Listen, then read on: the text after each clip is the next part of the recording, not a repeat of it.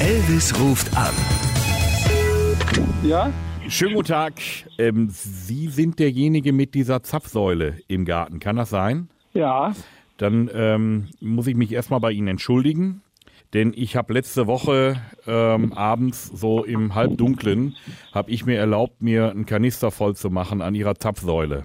Und Ja. habe jetzt auch kein Geld dahingelegt. Ähm, weiß ich, dass das nicht in Ordnung war. Ich habe nur jetzt ein Problem. Ja. Diesen Kanister Benzin, 5 Liter Diesel, die habe ich dann auch in mein Auto reingekippt. Und jetzt habe ich einen Motorschaden. Ja, schön für Sie. Nee, das ist nicht schön. Das Auto ist in der Werkstatt und äh, die, die Kollegen in der Werkstatt haben gesagt, das lag am Diesel, das wäre gestreckter Sprit. Was haben Sie denn da gemacht? Da ist Wasser drin. Da ist kein Sprit drin. Das verstehe ich nicht. Sie haben, Sie haben eine Zapfsäule. Da steht groß dran Diesel. Die haben Ja. Sie zugänglich stehen bei sich auf dem Grundstück.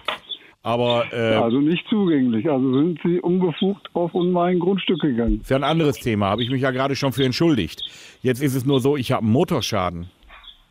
Und Sie stellen eine Zapfsäule auf Ihr Grundstück, schreiben da auch noch dran Diesel. Und ich habe jetzt für mehrere tausend Euro einen Motorschaden. Ja, das ist Ihr Problem. Nee, das ist unser gemeinsames Problem. Das hat der Nee. Kollege von der Werkstatt auch gesagt. Der sagt, das kann es ja nicht geben, sowas. Lachen Sie mich jetzt auch noch aus, oder was? Also.